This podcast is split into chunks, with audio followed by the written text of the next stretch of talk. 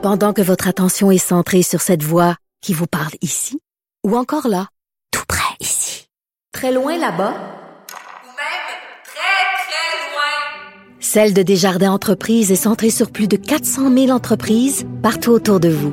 Depuis plus de 120 ans, nos équipes dédiées accompagnent les entrepreneurs d'ici à chaque étape pour qu'ils puissent rester centrés sur ce qui compte, la croissance de leur entreprise.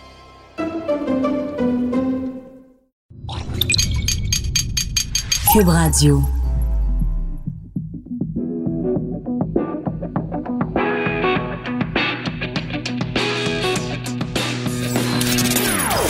Des opinions bien à elle. Sophie Durocher. Son franc-parler ne laisse personne indifférent. On n'est pas obligé d'être d'accord. Bonjour tout le monde, c'est Sophie Durocher. Très contente de vous retrouver. On est mercredi le 28 août 2019. Et justement, en 2019, quelle est d'après vous l'insulte que les gens se font lancer le plus souvent? Quand on veut écarter quelqu'un du débat public, on dit quoi? On dit c'est un raciste. Tu poses des questions sur l'immigration, t'es un raciste. Tu poses des questions sur la laïcité, t'es un raciste. Quiconque déroge du petit catéchisme bien pensant, progressiste, se fait traiter de raciste. Et on en a eu un exemple récemment, je vous en avais parlé euh, ici à l'émission. C'était un article du Devoir du 22 août euh, dernier. On racontait le cas d'un père de famille dans Rosemont, à Montréal, qui réclamait que sa fille ne soit pas placée dans la classe d'une enseignante de maternelle qui portait un signe religieux. Donc, en vertu du principe de laïcité, ce père-là avait demandé que sa fille soit changée de classe. Alors, non seulement la demande du père avait été refusée, mais en plus, en entrevue dans Le Devoir, un des commissaires scolaires qui avait donc euh, euh, dit non à ce père avait qualifié le père de raciste en disant demander à changer de classe en vertu de la laïcité, c'est un comportement raciste. Ben, c'est pas resté lettre morte, c'est le cas de le dire, parce que le Devoir publie ce matin un texte collectif signé par plusieurs parents. Des parents qui disent, ben voyons, ça a aucun sens. Arrêtez de nous traiter de racistes quand on veut simplement faire respecter la loi sur la laïcité. Et c'est très intéressant. Je vais vous en lire un extrait de cette lettre-là. Ça dit, nous, parents d'élèves du primaire et du secondaire, inscrits dans différentes écoles du Québec, nous tenons à exprimer notre profonde consternation face à cette situation. Comment un commissaire scolaire peut-il se permettre de diffamer un parent qui ne demande qu'à faire respecter sa liberté de conscience et celle de son enfant, principe fondamental sur lequel repose la loi sur la laïcité de l'État? Alors, parmi les signataires, c'est très intéressant, il y a Nadia El Mabrouk, qui est justement une militante en faveur de la laïcité, qui était venue au micro de Cube Radio justement nous parler de cet épisode-là. Il y a euh, différentes personnes, donc Christian Sabourin, Joël Kérin, Yann Ménard, et il y a Ensaf Haïdar. Qui est Ensaf Haïdar? C'est la femme de Raif Badawi, ce blogueur saoudien qui est euh, condamné à la prison, condamné à une multitude de coups de fouet. Donc, c'est vraiment euh, une cause qui tient énormément à cœur à Ensaf Haïdar. Donc, vous irez lire ça ce matin dans Le Devoir, cette lettre de parents qui sont outrés et qui demandent au gouvernement de clarifier la position pour que ce soit plus clair pour les parents. Alors, c'est ce qui, ce matin, quand j'ai lu mes journaux, m'a fait pousser un beau gros « ben voyons donc ». On n'est pas obligé d'être d'accord, mais on peut en parler. Sophie Durocher, on n'est pas obligé d'être d'accord. Cube Radio. Alors, euh, ben, si vous me connaissez un petit peu, vous savez que je suis assez active sur les médias sociaux et j'essaye d'éviter en général les chicanes. Bon, de temps en temps, je me chicane avec galopage, mais est-ce que c'est vraiment des chicanes?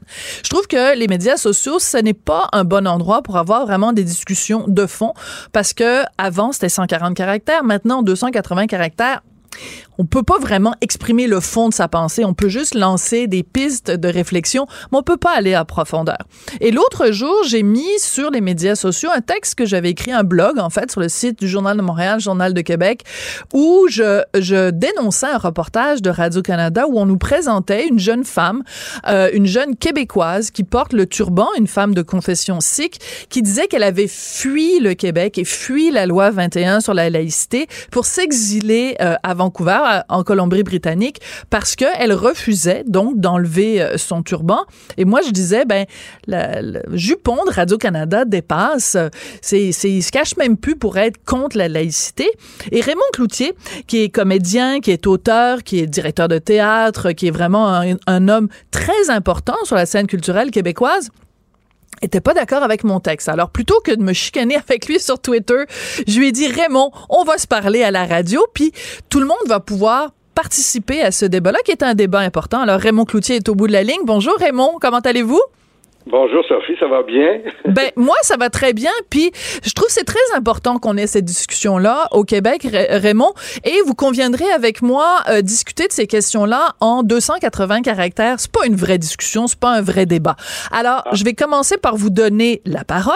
Qu'est-ce qui vous choque vous quand on euh, pointe du doigt comme des gens comme cette jeune enseignante qui fuit supposément le Québec à cause de la loi 21 Qu'est-ce qui vous agace dans cette dénonciation-là? Euh, euh, euh, d'abord, Sophie, si vous permettez, je voudrais juste vous remercier pour l'article que vous aviez fait l'an passé au sujet de Oleana que j'ai monté à Sutton. Euh, j'ai été très touché par ce que vous avez fait. Alors, juste vous le dire, tout ça, j'ai jamais l'occasion de vous, vous, voir ni vous parler. Alors, merci. Hey, c'est bon, ça. Vous êtes bon, un bon débatteur. Vous commencez par lancer des fleurs. Puis là, j'ai comme l'impression que vous allez me lancer le pot. Mais c'est une très bonne stratégie. Mais c'est très rare que des artistes me remercient quand j'écris des articles positifs à leur, à leur égard. Et pourtant, je le fais souvent. Alors, je l'apprécie beaucoup, Raymond. C'est très apprécié. Alors, la laïcité. Ça m'a beaucoup aidé, alors merci. Oui, maintenant, euh, écoutez, moi, je je sais pas là, si son, j'ai pas lu son texte ou son son verbatim à elle. Je sais pas si elle en dit qu'elle a elle, elle, fuyait, ou si c'est Radio-Canada qui a mis ça comme titre, je sais pas trop. En tout cas, je sais pas si c'est ça qui est si important. Euh, ce qui, moi, ce qui, la seule chose qui me, qui me, que je trouvais, je, me faisais de la peine un peu, c'est que bon, on a appris, par exemple, ce matin qu'il manque 100 professeurs dans la commission scolaire à Montréal. Il y a des mmh. élèves qui n'ont pas de professeurs du tout. Alors, on se prive, à mon avis, là, de quelqu'un qui, euh, écoutez, était rendu avec de, deux maîtrises, et puis je sais pas trop si ça avait fait un doctorat à, Ottawa, mais euh, que ça, aurait fait un bon prof. C'est tout ce que... Moi, c'est ma, ma, seule posture là, euh, euh, là-dedans. Là. D'accord. Mais ce que je comprenais aussi quand on, quand on débattait entre guillemets, ensemble sur les médias sociaux, c'est que vous, vous, vous, vous ne considérez pas l'aspect. C'est-à-dire qu'en fait, la loi sur la laïcité est assez claire. On dit aux professeurs, entre autres figures d'autorité, euh, vous ne pouvez pas enseigner si vous n'enlevez pas vos signes religieux. On dit pas aux, aux, gens qui portent un religieux, rentrez chez vous, on veut rien savoir de vous, cachez-vous, on haït ça les minorités. C'est pas ce qu'on dit. On dit pendant la période de votre travail, de 9 à 5 ou euh, peu importe, de 8 à 6, enlevez votre signe religieux puis remettez-le après. Donc, c'est pas comme si le Québec se privait de ces enseignants-là, c'est ces enseignants-là qui se privent de venir enseigner au Québec. Oui, euh, bon, ben, remontons au départ. Euh, plaçons d'abord que moi, je suis tout à fait d'accord avec la loi sur la laïcité complètement. L'État doit être neutre. Euh, L'État est laïque ici au Québec depuis 1960, mais qu'on le réaffirme dans un texte formidable, le texte est fondateur, puis ça c'est correct. Maintenant, moi, j'ai toujours euh, dit, et puis bon, je veux pas euh, euh, m'ostiner avec personne là-dessus, mais c'est mon opinion profonde. Je crois que l'État n'a pas d'affaires dans les garde-robes, n'a pas à dire aux gens comment ou pas s'habiller, quoi afficher ou pas afficher. Ça, ça relève des personnes, et puis si les gens sont pas d'accord de, ce qui est affiché, ben qu'ils l'expriment, et puis il y aura là-dessus euh, des décisions à prendre. Mais moi, je, je, suis très, très inconfortable avec ça. Mais une, c'est une affaire personnelle. Euh, je sais pas si j'ai, juste dit après cette, ce petit échange, euh, en, pas entre nous, mais avec quelqu'un d'autre dans la même page, que moi, j'ai été élevé par des religieuses, j'ai été dans le pensionnaire jusqu'à l'âge de 16 ans, tout, tout le temps dans un monde religieux, et j'ai arrêté de pratiquer à 14 ans. Et moi, j'ai beaucoup aimé être, que les religieuses prennent soin de moi, parce que sinon, je serais pas ici. Mais c'est très privé, là, très personnel. Mes enfants ont eu des, des, euh, des gardiennes à la garderie qui, qui, portaient le voile, ils les aimaient au, au bout, mais aujourd'hui, ils n'ont jamais été influencés là-dessus. Pour moi, je pense que c'est un peu une fiction, c'est un peu un faux débat, mais Écoutez, je, je, comprends que d'autres personnes pensent le mhm. contraire, et puis euh, j'ai pas, mais moi, je, je, suis vraiment pas d'accord avec l'aspect de contrôler le, les vêtements des gens. Mais en même temps, oui, mais si je peux me permettre, euh, Raymond, c'est un peu contradictoire parce que dans le fond, quand on parle, vous me dites, j'ai l'impression que vous me dites une chose et son contraire. C'est-à-dire, vous me dites, ben, je suis d'accord avec la loi sur la laïcité. Euh, donc, je suis d'accord que c'est un principe qui est super important, la neutralité de l'État. Donc, la neutralité de l'État signifie également la neutralité des agents de l'État. Et il y a... Euh, ça, c'est autre chose, ça. Je ne suis pas sûr de ça. C'est là où, où, où on, on, diffère. C'est-à-dire que les, les fonctionnaires, les, les, gens qui représentent l'État n'ont pas, eux, à être, à être des, des gens laïques. C'est pas, c'est, pas vrai, ça. Alors, qu'on enlève le, le, signe, on n'enlève pas la, la pensée, on n'enlève pas l'attitude, la posture. Mais personne ne demande ça. Il y a nulle part dans la loi où on demande aux gens de, de, donc la loi ne restreint pas la liberté religieuse des individus. Elle demande, de la même façon que, par exemple, puis je suis sûre que vous allez être d'accord avec moi, Raymond, euh, vous seriez choqué, par exemple, si euh, vos, vos petits-enfants qui vont donc à la garderie euh, euh, arrivait et que euh, quelqu'un, bon, euh, ça s'applique pas à la garderie, bon, à, l'école, à l'école secondaire ou à l'école primaire, qu'ils arrivent et que y a, le prof ait un t-shirt sur lequel c'est écrit les libéraux sont tous des pourris ou les conservateurs sont tous des, des crosseurs. Ben vous diriez ben c'est parce que tu as le droit à tes opinions politiques mais t'as pas le droit de les exprimer publiquement devant les enfants. C'est le même principe, la religion. Oui, c'est ce que je disais tout à l'heure. Si ça arrivait dans la classe, que mon enfant me dise que c'est le cas, j'irais voir le directeur le lendemain matin, puis je dirais, vous, allez dire d'enlever son T-shirt. Moi, je suis pas d'accord avec ça. Et puis là, il y aurait un débat, puis il enlèverait son T-shirt. Mais s'il veut pas, s'il veut pas l'enlever, les, autres parents vont dire, écoutez, là, on n'en veut pas de ça. Maintenant, euh, le, fait de porter, par exemple, le turban pour, en fait, ramasser les cheveux qu'ils n'ont pas le droit de couper, c'est un, je pense que, en fait, c'est un outil pratique, là. C'est sûr que ça définit qu'ils sont sikhs, comme euh, le chef du NPD, mais ça, ça, ça, ne les rend pas prosélytes pour autant, et, je pense pas que ça, ça, ça hmm. fuck les enfants. Okay. Je suis pas, de cette opinion-là, mais bon, euh, s'il y en a qui trouvent que euh, ça les insulte, moi, j'ai, ma, grande euh, euh, mon grand questionnement, c'est que tout ça nous est arrivé depuis le, le 11 septembre, depuis l'effondrement des tours. On a eu vraiment depuis... Non, non, mais, on a eu tout à coup peur, là. Tous, moi aussi, là. Et là, il, s'est mis à, on s'est mis à, à voir qu'au nom de la religion, on pratiquait des choses épouvantables sur la Terre actuellement. Et là, on s'est mis à, à, essayer de voir comment arrêter ça, comment se protéger. Et euh, voilà, on, est, on en est rendu là. Je, je comprends, mais j'ai l'impression qu'au Québec, euh, ce matin, c'est un peu une fiction. Là. Il n'y a pas beaucoup de, de cas. Il n'y a aucun policier qui a jamais porté rien. Il n'y a personne. Les juges non plus. Les, les, les policiers non plus. Alors, je sais pas trop. On débat de ça depuis des années pour quelque chose c'est quoi, où il est le problème? Mais j'ai, je veux revenir sur ce que vous dites parce que ça me paraît, ça me paraît énorme.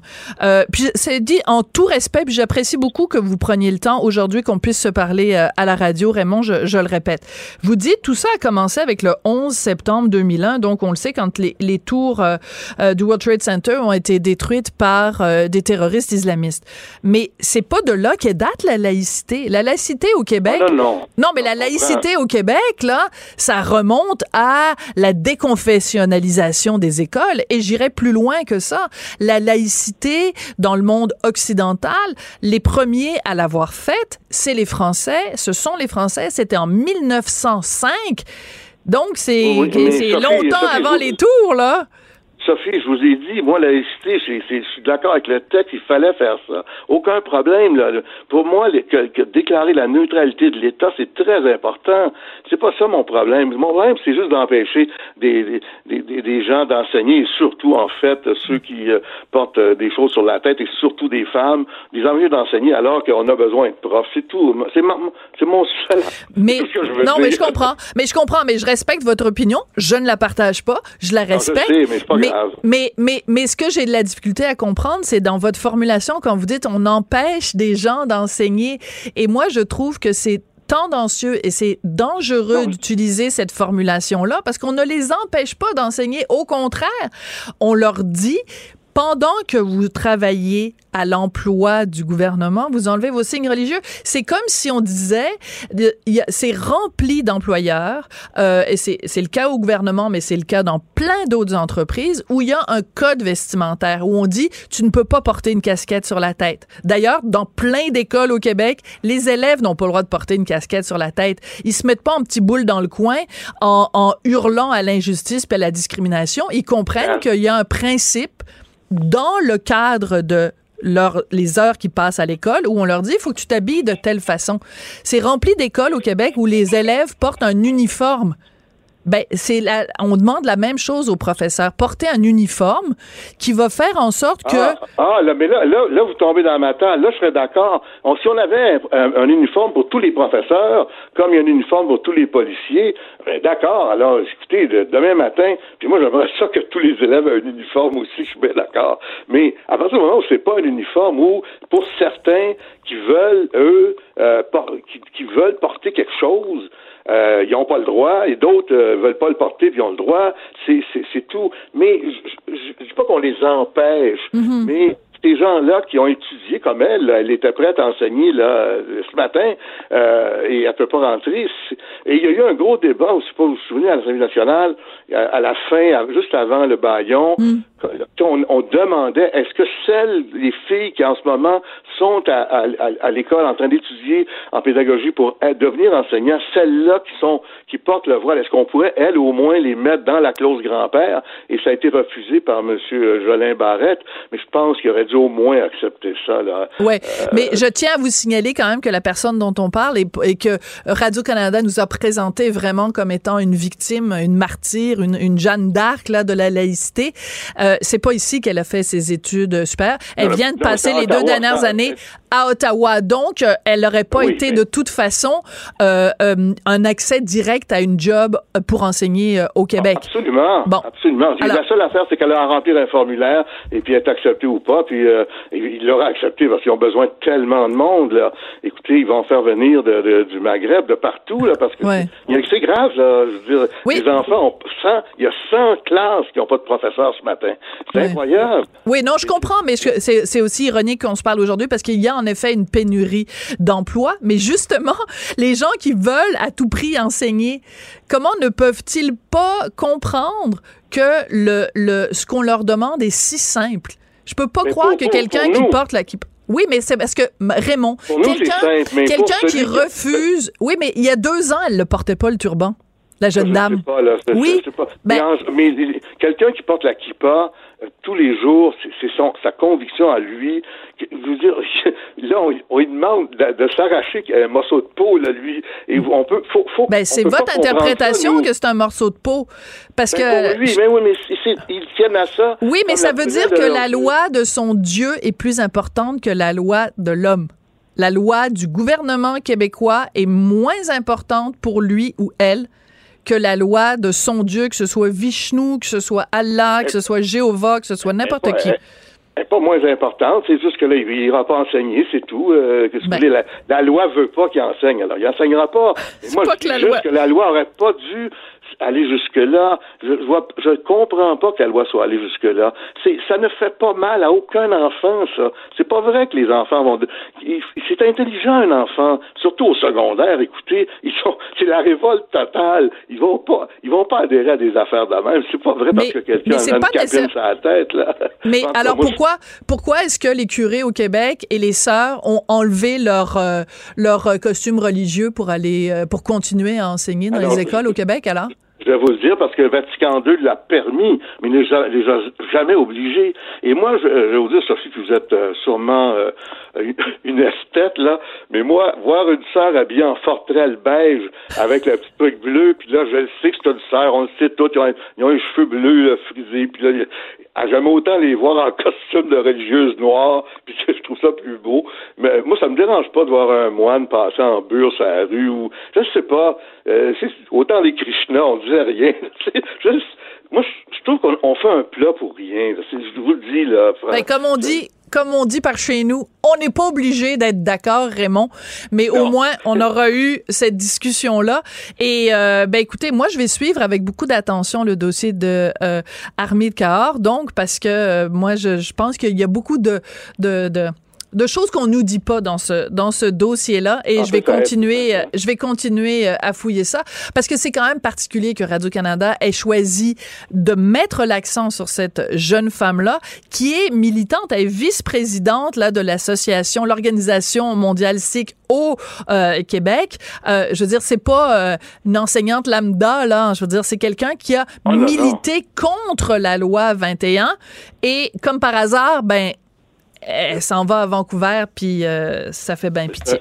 C'est assez particulier quand même. Elle fait pas pitié, elle fait pas pitié du tout. C'est, c'est, moi, je pense pas qu'elle fait pitié. Là, j'ai pas vu l'histoire de fuir. Ben, elle a donné, elle a donné des entrevues euh, au McLean. Elle a donné des entrevues à la Gazette. Elle a donné des entrevues à CBC, à CTTV et à Global, parce que j'ai fait des recherches sur elle. Donc là, je viens de vous nommer cinq médias différents là à qui elle a donné des entrevues. Elle est pas ah, partie discrètement à Vancouver là. Elle a publicisé, elle a médiatisé son départ et dans ses différentes entrevues, elle dit le gouvernement québécois est raciste. Elle dit je me fais traiter comme un citoyen de seconde zone et même à un moment dans une entrevue, elle dit le message qu'on était en train d'envoyer aux minorités ethniques au Québec, si vous voulez pas de nous.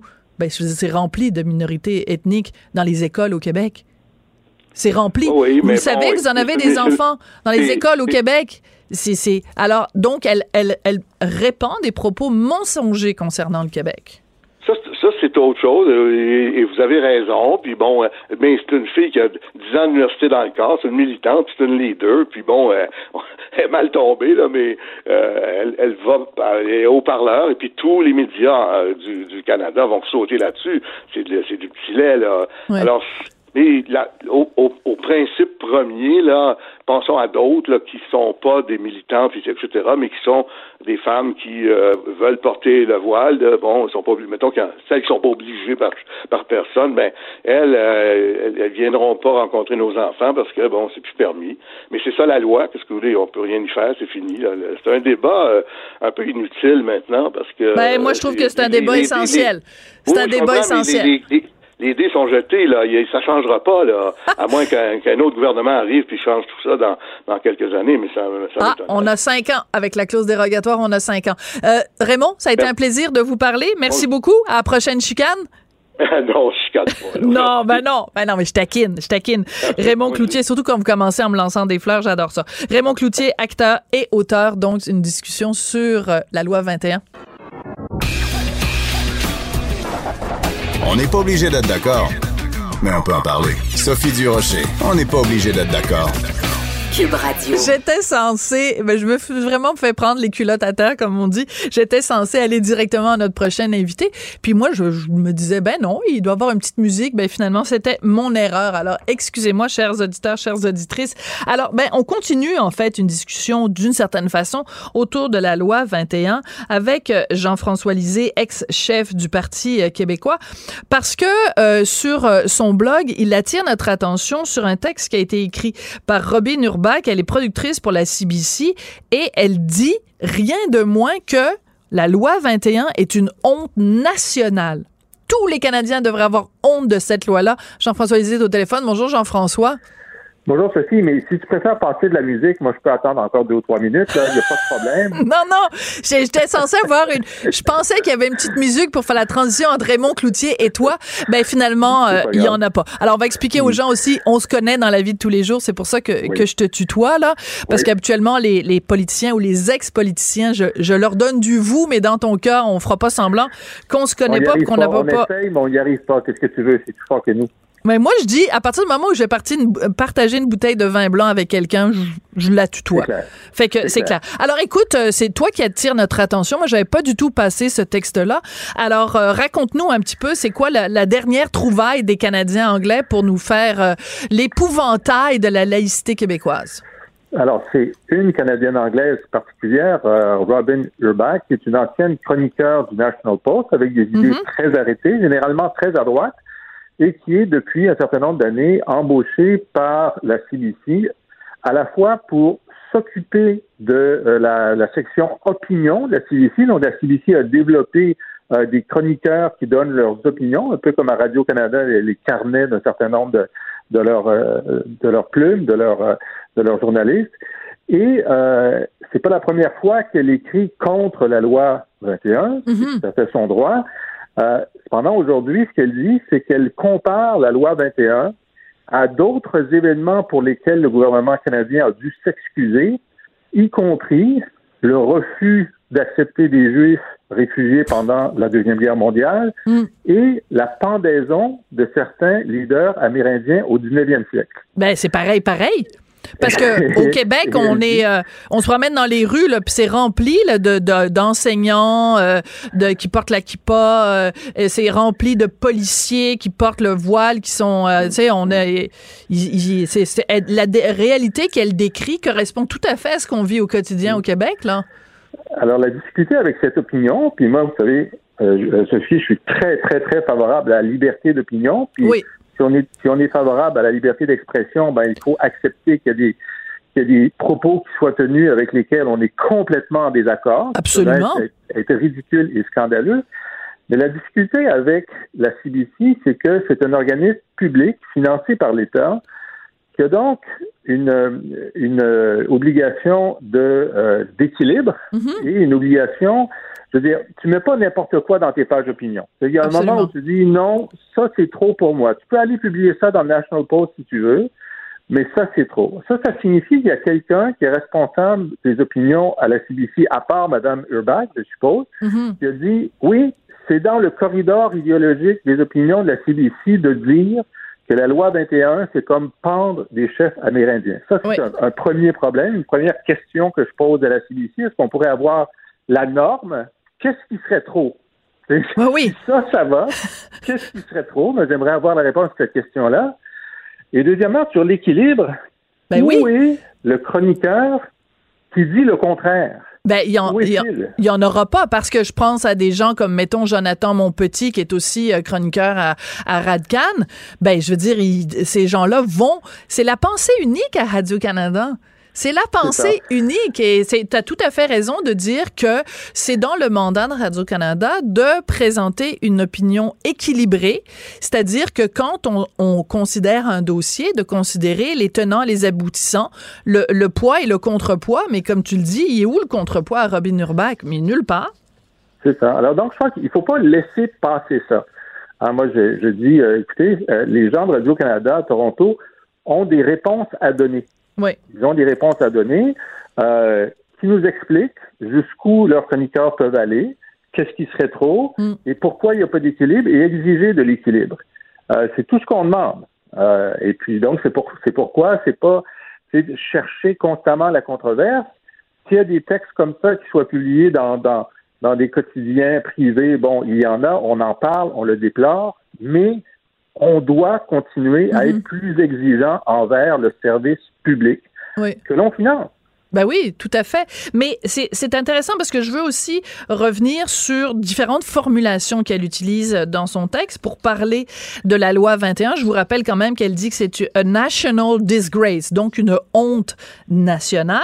Tu l'as dit, elle compare ça avec euh, des exactions qui ont été commises euh, contre les, les leaders autochtones. Elle compare ça à notre attitude euh, peu reluisante euh, quand on a refusé justement les, les d'accueillir des Juifs au Canada. Et elle dit It's a state-sponsored systemic oppression. Donc, c'est une oppression systémique. Euh, euh, financée à même l'État ou organisée par l'État. On a l'impression, écoute, que c'est la solution finale, là, quasiment, c'est vraiment. Et elle dit que la seule raison pour laquelle euh, en fait, elle en appelle à Justin Trudeau en disant, Monsieur Trudeau, vous qui vous êtes excusé si souvent, avec raison, pourquoi vous ne vous excusez pas publiquement? Pourquoi vous ne dénoncez pas publiquement avec votre dernière énergie la loi 21?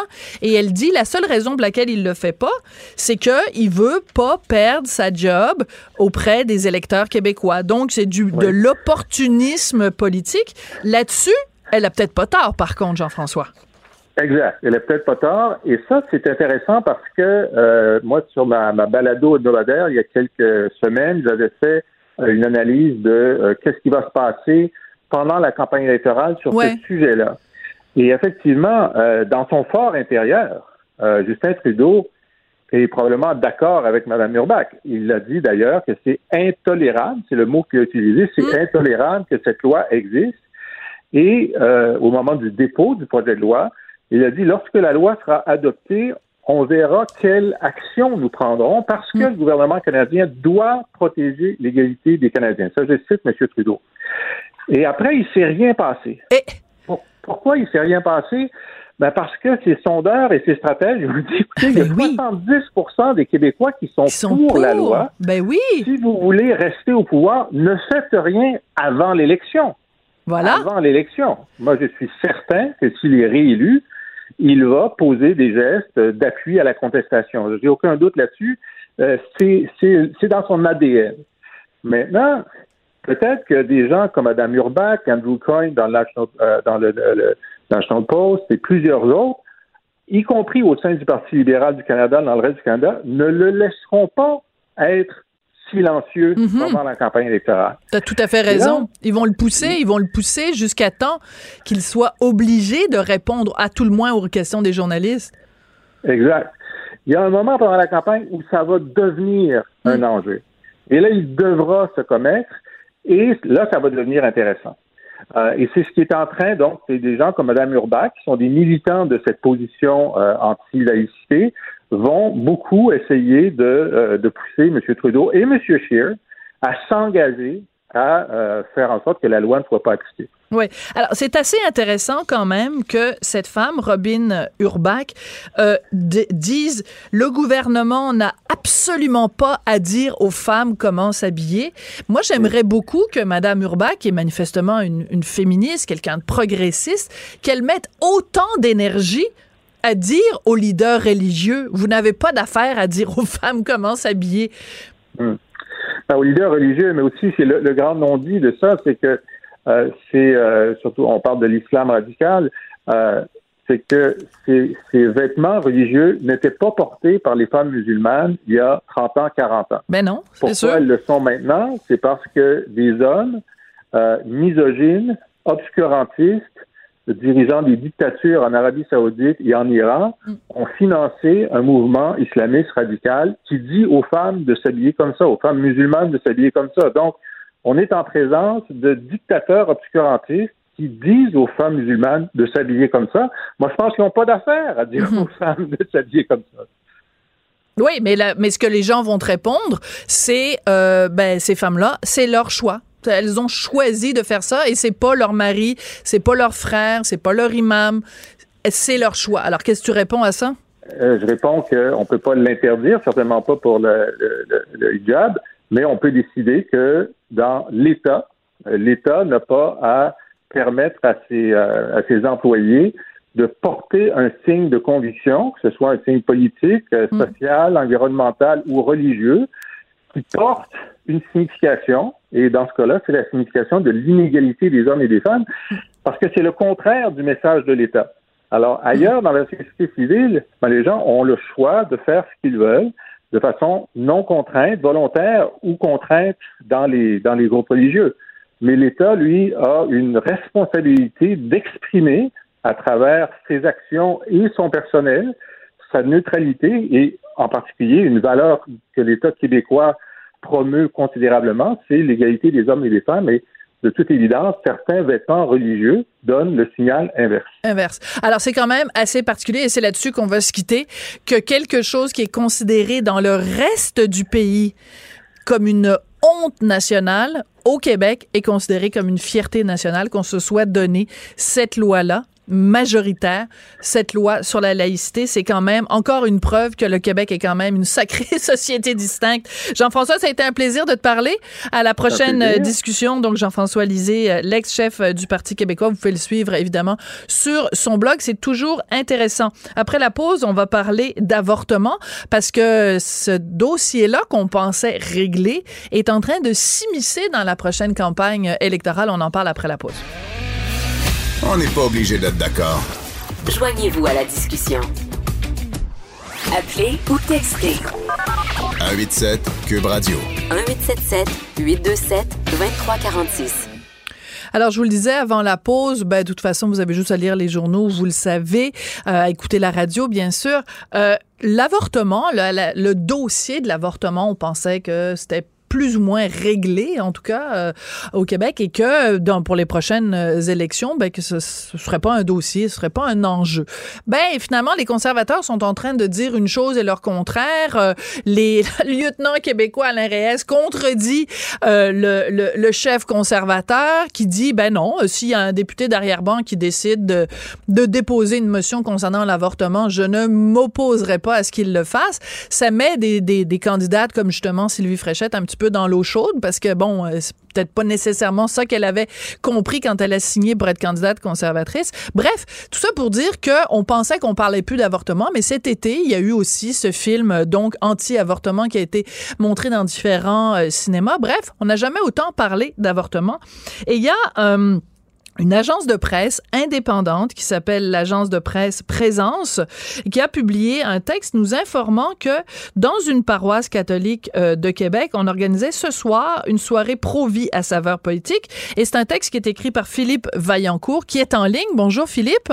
Bonjour. Ben, c'est toute une information que vous nous euh, que vous nous transmettez, Philippe. Donc, euh, c'est euh, un organisme qui s'appelle Right Now qui va présenter donc ce soir une conférence pro-vie, donc anti-avortement. Qu'est-ce que ça va être exactement? Est-ce qu'il faut s'inquiéter de ce genre d'événement-là? D'abord, ce que ça va être, c'est le cofondateur de Right Now. right Now, il faut comprendre que c'est une organisation euh, sans but lucratif euh, de nature politique, mhm. euh, fondé par des jeunes qui ont été d'abord des militants pro-vie toute leur vie et qui sont arrivés à un constat, c'est que le militantisme pro-vie classique a apporté, selon eux, peu de résultats mhm. à la cause pro-vie. Alors, ils se sont dit, on doit changer de stratégie et ils sont arrivés avec l'idée suivante. développons un bénévolat fort au niveau des circonscriptions pour faire en sorte que les, euh, les candidats euh, qu'on va être, qui vont être retenus lors des investitures, des assemblées d'investiture, pour devenir euh, candidats pour des grands partis nationaux, soit des gens pro-vie, soutenus par une base pro-vie très forte. Mm-hmm. Et ils sont actuellement en train de parcourir le Canada en se concentrant surtout sur les zones où ça a été plus serré avec un candidat pro-vie lors des précédentes élections en 2015. Euh, c'est pas le cas de Québec. Ils viennent quand même à Québec parce qu'ils ont été invités par cette paroisse. Euh, donc, qu'est-ce qu'on veut faire ce soir? Eh bien, la conférence s'intitule "Peut-on agir politiquement pour le respect de la vie? Euh, Elle s'appelait, c'est intéressant, ils ont changé le nom à la dernière Ça, c'est intéressant en effet. Allez-y. Ouais, euh, au début, c'était clairement plus politique. C'était comment le mouvement pro-vie peut gagner les prochaines élections. ça, ça, c'est, et ça, et ça a provoqué une réaction. Ils ont décidé de changer le titre. Mais c'est, c'est intéressant parce que justement, le premier titre de la conférence nous donnait vraiment une indication beaucoup plus claire sur leurs objectifs. Quand on dit comment le mouvement pro-vie peut gagner les prochaines élections, on dit clairement qu'on veut remettre à l'agenda politique euh, la légalisation de l'avortement, l'accès à un avortement libre et gratuit euh, au pays. Là, le, disons que les cartes sont beaucoup plus sur la table quand on le dit de cette façon-là. C'est euh, effectivement c'est l'intention, c'est-à-dire de, restreindre l'avortement, d'avoir des politiques pro-vie hmm. qui réussissent à être approuvées, à être à passer au vote à Ottawa et, sinon même au niveau des, des assemblées provinciales. Euh, c'est euh, la nouvelle stratégie tentée par euh, un mouvement pro-vie qui ne sait plus tellement là, quoi faire pour, pour, pour débloquer, surtout que le Québec, c'est un gros morceau pour eux. Au Canada, le Québec demeure la province qui est toujours la, la plus orientée pro-choix. Oui. Euh, c'est ce que les sondages montrent euh, année, après, année, Tout à fait. Et c'est intéressant d'ailleurs parce que euh, quand il y a eu donc cet été le fameux film Unplanned là, sur l'anti-avortement, ça a été aussi l'occasion d'un débat. Et il y a beaucoup de gens au Québec qui prenaient pour acquis donc le droit à l'avortement libre et gratuit et qui ont comme découvert que dans le reste du pays, ben c'est pas gagné. Dans les provinces maritimes, c'est excessivement difficile d'avoir euh, un, un avortement. Donc, nous, on est au Québec, on prend un petit peu pour acquis ce droit-là, mais on oublie que dans le reste du pays, la partie est loin d'être gagnée. C'est loin d'être gagné et c'est là que des églises peuvent euh, avoir une influence euh, considérable. Ouais. Euh, on sait qu'au Canada, par exemple, le catholicisme, le visage du catholicisme est en train de changer. Mhm. euh, avec la, la, diminution relative de l'importance du poids des catholiques francophones québécois qui étaient traditionnellement un peu plus progressistes dans, dans les idées et dans la manière de vivre leur foi catholique. Euh, donc, la diminution relative de, de ce groupe-là fait en sorte qu'il y a un déplacement idéologique, je dirais, mm -hmm. qui, qui s'effectue présentement dans l'Église canadienne et mm -hmm. on se retrouve avec une Église canadienne, euh, une Église catholique canadienne plus influencée par des idées qui nous viennent, par exemple, de pays anglo-saxons, à commencer par les États-Unis. Et c'est voilà. Et c'est ça. Les combats pour l'avortement, on, euh, on sait ce que ça a donné. Ils ont eu des gains dans, dans un paquet de dans un paquet d'États euh, et ça a vraiment, euh, comment dire, ça a redonné confiance à ces groupes de foi qui, eux, manifestent depuis des années. À Washington, à chaque année, il y a une gigantesque marche pro-vie à laquelle participent hum. de manière très visible les églises. Euh, au Canada, cette marche-là, elle a lieu au printemps. Euh, et au cours des dernières années, on a vu ah, de plus en plus d'évêques canadiens y prendre part, de plus en plus de fidèles, d'autobus qui viennent de paroisses ou de diocèses catholiques se rendre à cette manifestation. Alors, on, on arrive dans ce contexte-là, mm. et c'est là que ça devient intéressant de voir qu'une paroisse euh, à Québec... Québécoise, oui, c'est ça. Québécoise, oui, prend la liberté d'organiser un événement à saveur politique comme celui-là. Euh, et je vous dirais, pour faire la part des choses, le diocèse avait pas l'air si chaud que ça à l'idée. Non, mais c'est ça qu'on sent dans votre article. Et en plus, vous avez euh, vraiment très bien fait votre travail parce que vous avez parlé quelqu'un aussi euh, à Québec, à, l'archidiocèse. Et on vous dit, attendez juste deux secondes, oui, vous avez parlé donc à la directrice des communications de l'archidiocèse de Québec. Et elle dit, ben, c'est la paroisse qui a pris cette initiative-là. Elle n'avait pas demandé à, elle pas l'approbation à l'archidiocèse. Mais c'est quand même drôlement important le texte que vous avez écrit parce que ça nous alerte en fait. Euh, nous on pense que bon euh, tout, tout, ça est réglé, mais ben, c'est sûr que ces gens-là ont le droit d'organiser les, les, rencontres qu'ils veulent. Hein, c'est on est en démocratie, mais c'est important quand même de savoir que cet organisme-là, avec une vocation éminemment politique organise une, une assemblée ce soir. Est-ce que vous allez y aller? Est-ce que vous allez pouvoir euh, nous, euh, nous donner un rapport, nous dire si ça a été très fréquenté ou s'il y a juste trois personnes qui se sont rendues là? Oui, ça c'est la grande question. Est-ce qu'il y aura beaucoup de gens, d'une part, et est-ce que d'autre part, ce sera des citoyens québécois? Et, et je le précise parce que la paroisse, c'est la paroisse jeunesse du diocèse de Québec. Elle n'est pas très loin de l'Université Laval. Il y a ah. beaucoup de, de, catholiques étrangers qui viennent étudier à l'Université Laval, qui très finissent par intéressant. autour de cette paroisse-là. Ah, Parce que ah, l'Université Laval, c'est très limité. La présence des églises, c'est très encadré. Euh, et c'est assez restrictif. Alors, on préfère se tenir dans, en périphérie du campus pour pas pour pas avoir de problème avec les instances universitaires. Et cette paroisse est devenue un pôle d'attraction au fil des années. C'est euh, à Québec, comme on dit, un success story pour euh, la jeunesse catholique. Euh, Très intéressant. Alors merci, groupe... Philippe. On va devoir se quitter là-dessus, mais merci beaucoup euh, d'avoir euh, écrit ce texte-là, de, de, de, de, nous avoir alerté à cette information. Ça nous permet de donner un éclairage justement sur ce qui s'en vient et les enjeux qu'il va y avoir dans cette campagne électorale. Donc je rappelle Philippe Valencourt que vous êtes rédacteur en chef à l'agence de presse indépendante Présence. Merci beaucoup. Merci à vous. Au revoir. Chroniqueuse et blogueuse au Journal de Montréal. Sophie Durocher. On n'est pas obligé d'être d'accord. Quand on parle de témoins de Jéhovah qui refusent des transfusions sanguines, on a en tête bien sûr le cas de cette jeune euh, femme enceinte qui a refusé des transfusions et qui est donc euh, morte au bout de son sang euh, à Québec. Eh ben, il y a un autre cas qui a occupé l'actualité euh, récemment. Dans ce cas-ci, c'est un petit garçon de 5 ans. Ses parents refusaient qu'il ait une transfusion sanguine. ben, les parents ont perdu la cause parce que la juge France Bergeron a décidé d'autoriser euh, l'hôpital, donc le CHU de Québec, à procéder à une transfusion euh, de produits sanguins pour euh, l'enfant de 5 ans.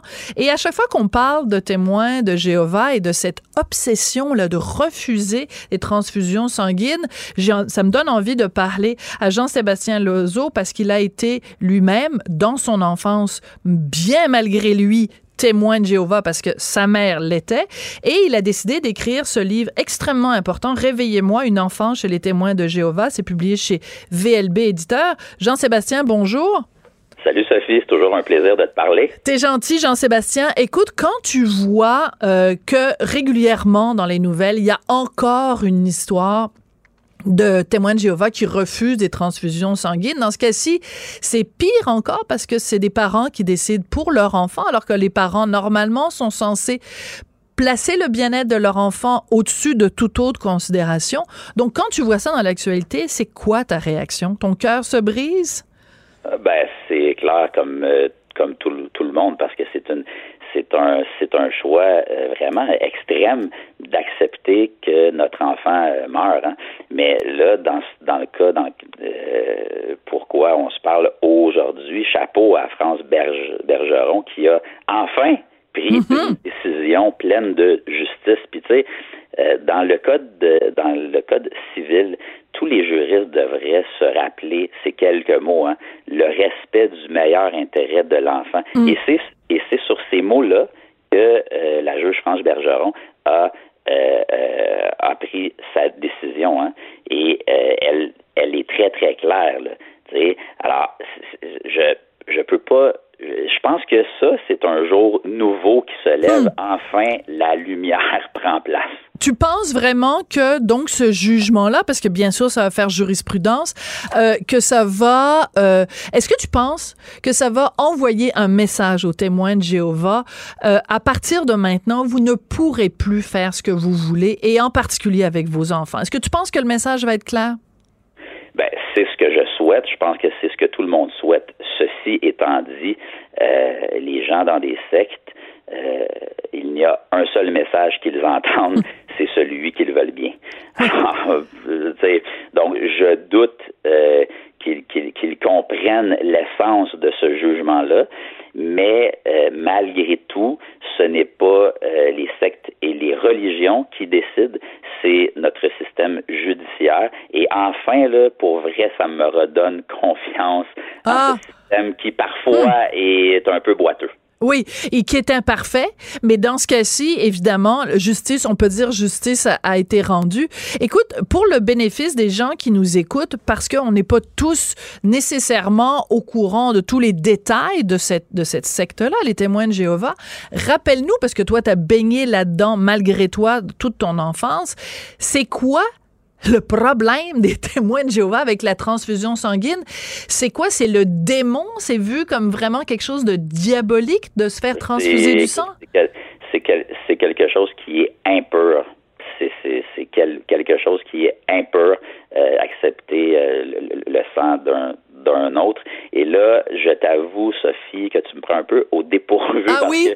non, mais dans, dans, dans le sens que euh, les, les théories précises sur le sang sont bien loin de moi. Je passe pas mes journées à penser à ça. Non, je comprends. Euh, donc, mais, euh, oui, c'est une, c'est une, c'est une question d'impureté. Mais, mais, mais ce qui est important, c'est que toi, vu que tu as été élevé là-dedans, qu'on t'a lavé le cerveau, on t'a instauré, même si on t'expliquait pas nécessairement dans le détail, toi, tu as été élevé où on te disait la pire chose qui peut t'arriver à peu près sur Terre, c'est que quelqu'un te donne son sang. Là. C'était, c'était ben, clair. Moi, ma mère, puis je pense que c'est encore comme ça de nos jours, mais ma mère, euh, puis comme je, le répète, je pense que tout bon témoin de Jéhovah traîne ça dans son portefeuille, c'est qu'il y a une carte ah. euh, qui est signée par eux et qui mentionne clairement là, que si qu'ils refusent toute transfusion sanguine. Ah, je ne savais pas. Donc, au cas où ils seraient justement inconscients, ou qu'il y a personne de leur entourage à côté pour euh, informer mettons le personnel soignant ils ont une carte comme mettons moi j'ai une carte puis ça dit ben évidemment ma carte d'assurance maladie est signée j'accepte de de donner mes organes ben ils ont une carte disant je refuse la transfusion sanguine c'est important à ce point là ouais. C'est fou pareil. Écoute. Mais puis je, je, je, le répète, et ce jugement-là, là, il est très, très important très important parce que je pense que ça vient de, de, de, de, le, le vent vient, je le souhaite, de tourner mais il vient de tourner parce que la décision donc de France, la juge France Bergeron dit en fait c'est une gifle dans le visage des parents parce que pour les parents eux disent bon ben là c'est nous qui sommes responsables de notre enfant et notre religion nous empêche de le faire. La juge vient leur rappeler, ben, la loi de l'État est plus importante que la loi de, de votre Dieu. Mais... Ben regarde bien, Sophie, qu'est-ce qu'est-ce que la juge France Bergeron dit là, c'est dans la présente affaire, les convictions religieuses des parents et leurs valeurs entrent nécessairement en conflit avec mm. l'intérêt de l'enfant. Il y a lieu que le tribunal intervienne. Puis là, mm. moi, je pose la question. Là, c'est un truc sur le sang où la vie d'un enfant est en jeu. C'est donc c'est assez gros, c'est très mm-hmm. très gros. Mais moi, je pose la question est-ce que grâce à ce jugement-là, et je le souhaite, que ça fasse jurisprudence dans toutes les autres sphères. Euh, donc, le, quand est-ce que élever et euh, je vais je vais mieux dire ça, éduquer ton enfant euh, dans des principes d'une secte, dans un mode de vie sectaire ou religieux intense, est-ce que ça non plus, ça rentre pas en conflit avec l'intérêt de l'enfant?